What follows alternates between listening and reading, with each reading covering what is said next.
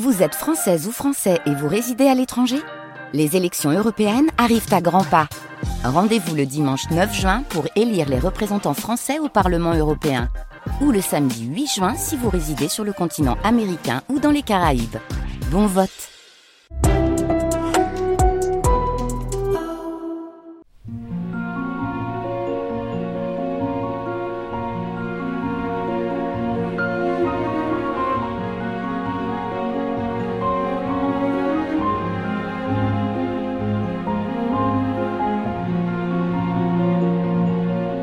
Les nuits de France Culture.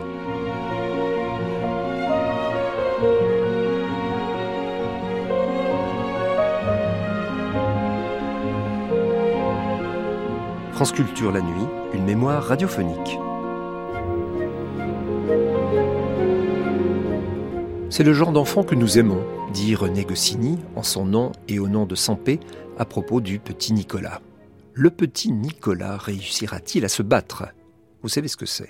À force de faire les guignols, on oublie parfois de se battre dans la cour, à la récré, et, comme tous les lecteurs le savent bien, le bouillon rôde. En décembre 1961, très précisément le 25 décembre 1961, Roger Bouillot, dans Bonnefeuille et Sillon Nouveau sur France 4 Haute Fidélité, recevait l'un des pères du petit Nicolas.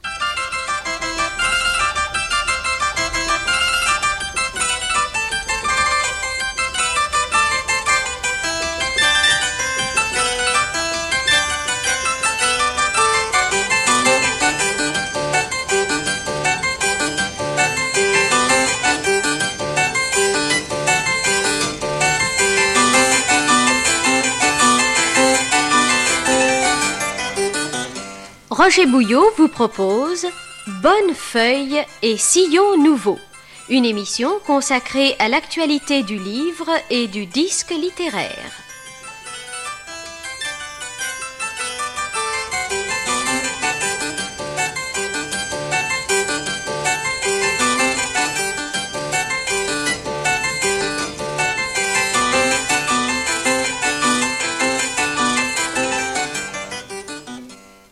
Bonsoir, auditeurs amis.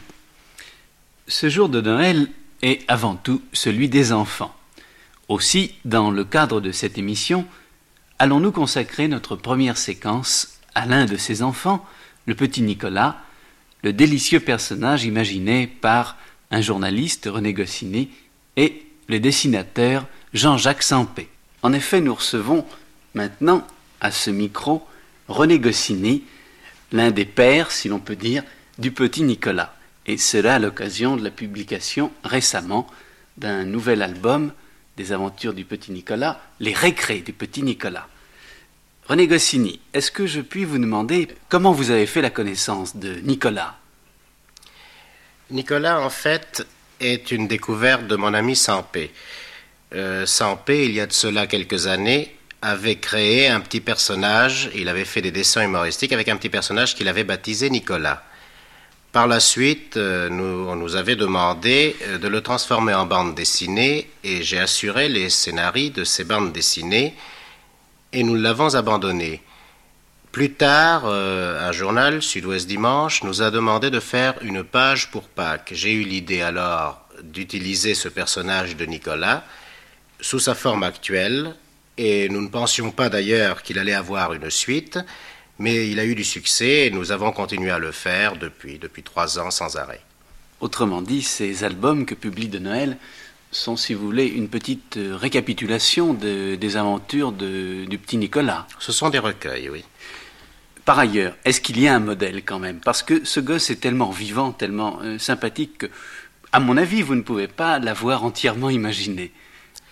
Il n'y a pas un modèle à proprement parler, c'est-à-dire Sampé a été dans son enfance, je crois, très ressemblant au petit Nicolas, il m'en a souvent parlé, et puis pour le reste, ce sont des réminiscences, jamais des souvenirs d'ailleurs à proprement parler. Ce sont des réminiscences et c'est surtout euh, l'enfant tel que Sampé et moi-même l'imaginons, tel que nous aimerions le voir. C'est le genre d'enfant que nous aimons. Sampé, par exemple, dit qu'un enfant doit taper dans quelque chose pour être normal. Il doit taper dans un ballon, il doit taper dans une boîte de conserve, etc. Moi-même, je crois qu'il a raison et je crois que les enfants, par exemple, aiment beaucoup se battre. Euh, ils aiment se battre sans méchanceté, d'ailleurs.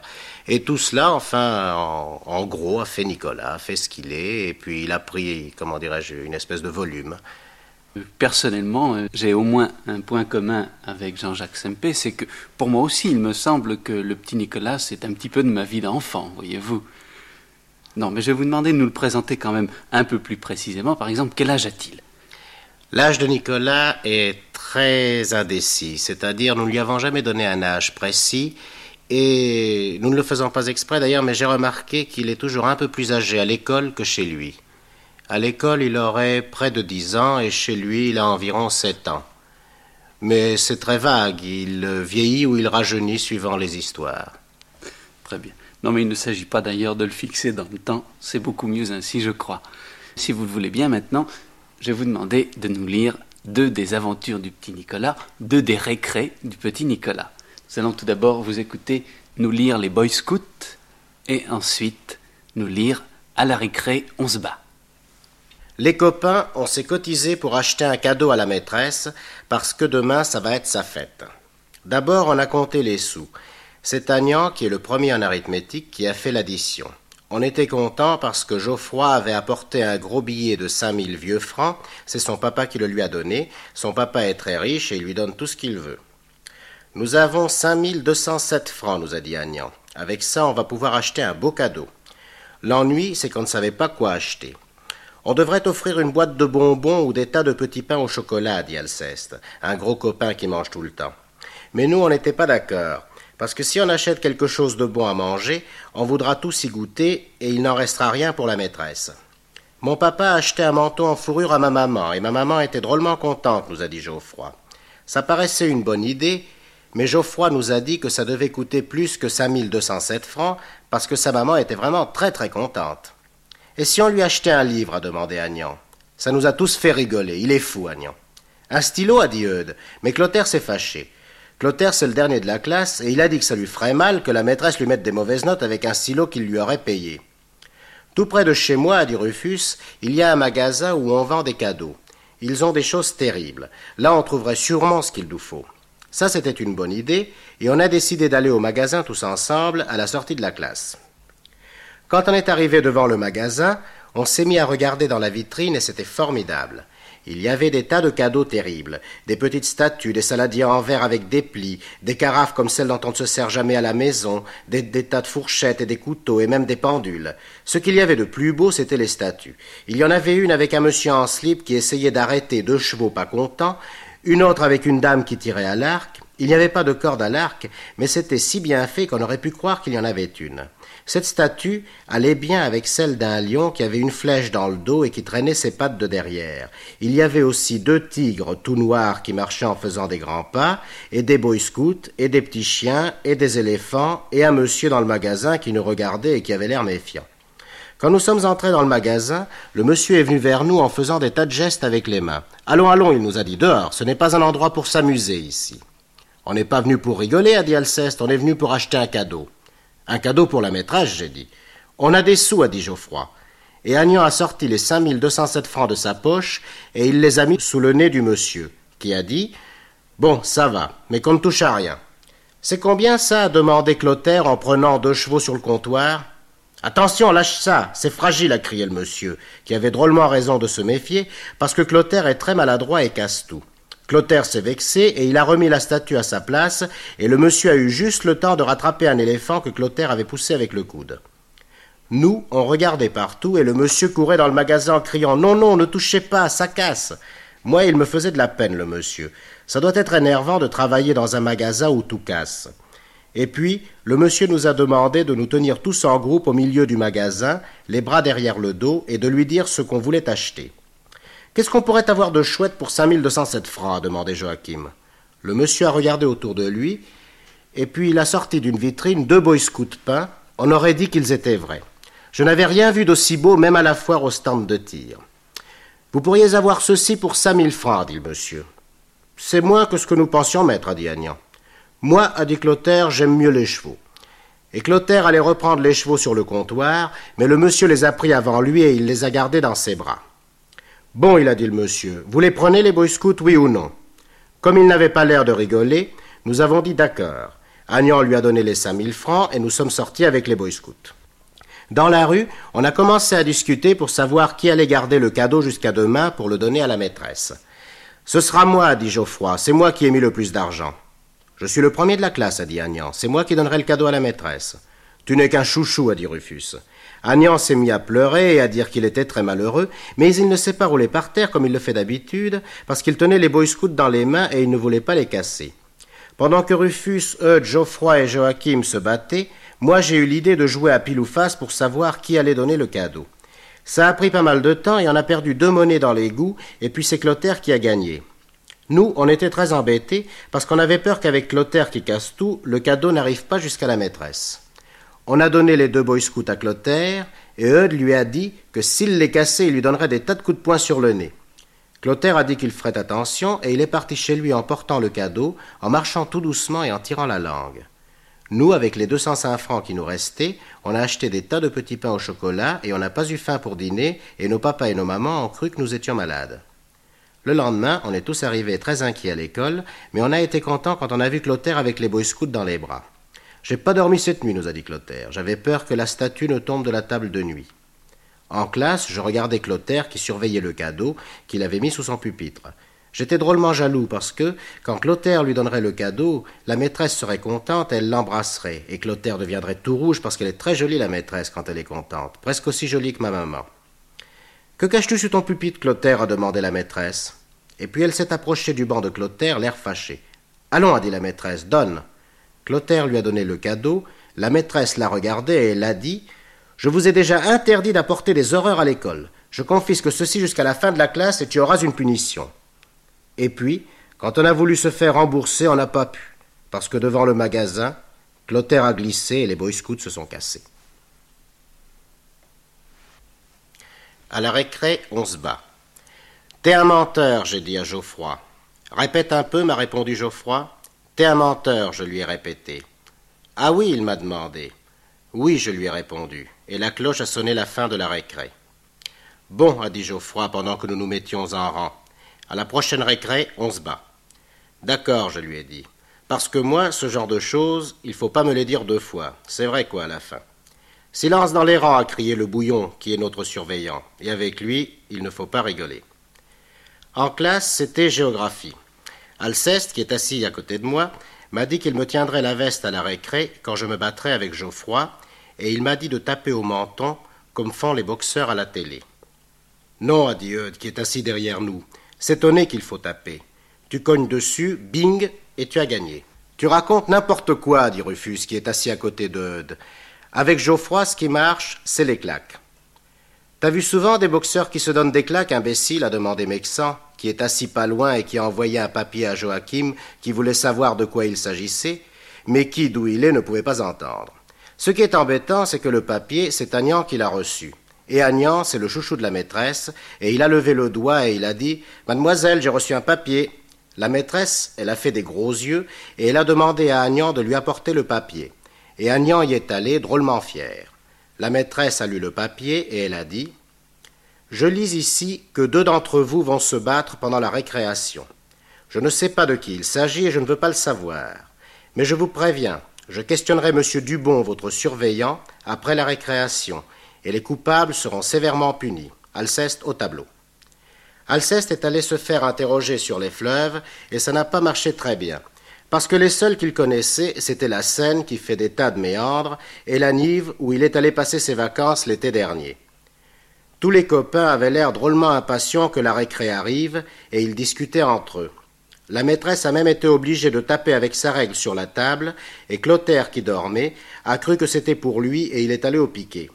Moi j'étais embêté parce que si la maîtresse me met en retenue, à la maison ça va faire des tas d'histoires, et pour la crème au chocolat ce soir, c'est fichu. Et puis, qui sait, peut-être que la maîtresse va me faire envoyer, et ça ce serait terrible. Maman aurait beaucoup de peine, Papa me dirait que lui, quand il avait mon âge, il était un exemple pour ses petits camarades, que ça valait bien la peine de se saigner aux quatre-vingts pour me donner une éducation soignée, que je finirais mal, et que je ne retournerais pas de sitôt au cinéma. J'avais une grosse boule dans la gorge et la cloche de la récré a sonné et moi j'ai regardé Geoffroy et j'ai vu qu'il n'avait pas l'air tellement pressé de descendre dans la cour, lui non plus. En bas, tous les copains nous attendaient et Mexan a dit Allons au fond de la cour, là on sera tranquille. Geoffroy et moi, on a suivi les autres, et puis Clotaire a dit à Agnan Ah non, pas toi, tu as cafardé. Moi je veux voir, a dit Agnan. Et puis il a dit que s'il ne pouvait pas voir, il irait prévenir le bouillon tout de suite, et personne ne pourrait se battre, et ce serait bien fait pour nous. Bah, laissons-le voir, a dit Rufus. Après tout, Geoffroy et Nicolas seront punis de toute façon. Alors qu'Agnan ait prévenu la maîtresse avant ou après, ça n'a aucune importance. Puni, puni, a dit Geoffroy. On sera puni si on se bat. Pour la dernière fois, Nicolas, tu retires ce que tu as dit? Il ne retire rien du tout, sans blague, a crié Alceste. Ouais, a dit Mexan. Bon, allons-y, a dit Eudes. Moi, je serai l'arbitre. L'arbitre, a dit Rufus, tu me fais bien rigoler. Pourquoi ce serait toi l'arbitre et pas un autre?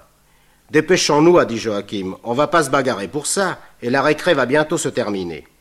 Pardon, a dit Geoffroy. L'arbitre, c'est drôlement important. Moi, je ne me bats pas si je n'ai pas un bon arbitre. Parfaitement, j'ai dit. Geoffroy a raison. D'accord, d'accord, a dit Rufus. L'arbitre, ce sera moi. Ça, ça ne lui a pas plu à Eudes, qui a dit que Rufus ne connaissait rien à la boxe et qu'il croyait que les boxeurs se donnaient des claques. Mes claques valent bien tes coups de poing sur le nez, a dit Rufus. Et paf, il a donné une claque sur la figure d'Eudes. Il s'est fâché tout plein, Eudes. Je ne l'ai jamais vu comme ça. Et il a commencé à se battre avec Rufus et il voulait lui taper sur le nez, mais Rufus ne restait pas tranquille. Et ça, ça mettait Eudes encore plus en colère et il criait que Rufus n'était pas un bon copain. Arrêtez, arrêtez, criait Alceste. La récré va bientôt se terminer. Toi, le gros, on t'a assez entendu, a dit Mexan. Alors Alceste m'a demandé de tenir son croissant et il a commencé à se battre avec Mexan. Et ça, ça m'a étonné, parce qu'Alceste d'habitude il n'aime pas se battre, surtout quand il est en train de manger un croissant. Ce qu'il y a, c'est que sa maman lui fait prendre un médicament pour maigrir, et depuis Alceste n'aime pas qu'on l'appelle le gros. Comme j'étais occupé à regarder Alceste et Mexan, je ne sais pas pourquoi Joachim a donné un coup de pied à Clotaire, mais je crois que c'est parce que Clotaire a gagné des tas de billes à Joachim hier. En tout cas, les copains se battaient drôlement et c'était chouette. J'ai commencé à manger le croissant d'Alceste et j'en ai donné un bout à Geoffroy.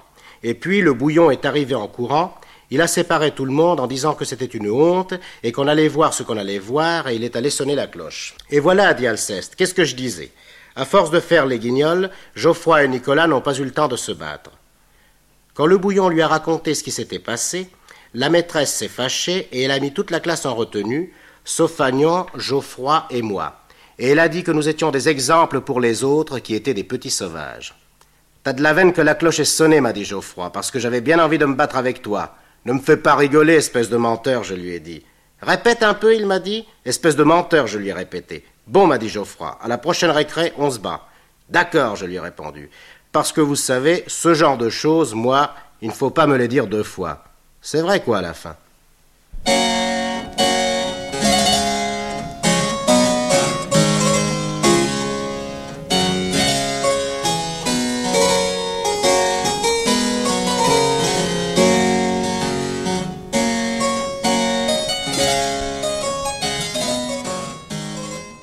C'était Bonnefeuille et Sillon Nouveau par Roger Bouillot.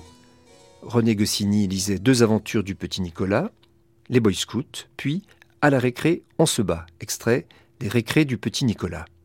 Première diffusion sur France 4, Autre fidélité, le 25 décembre 1961.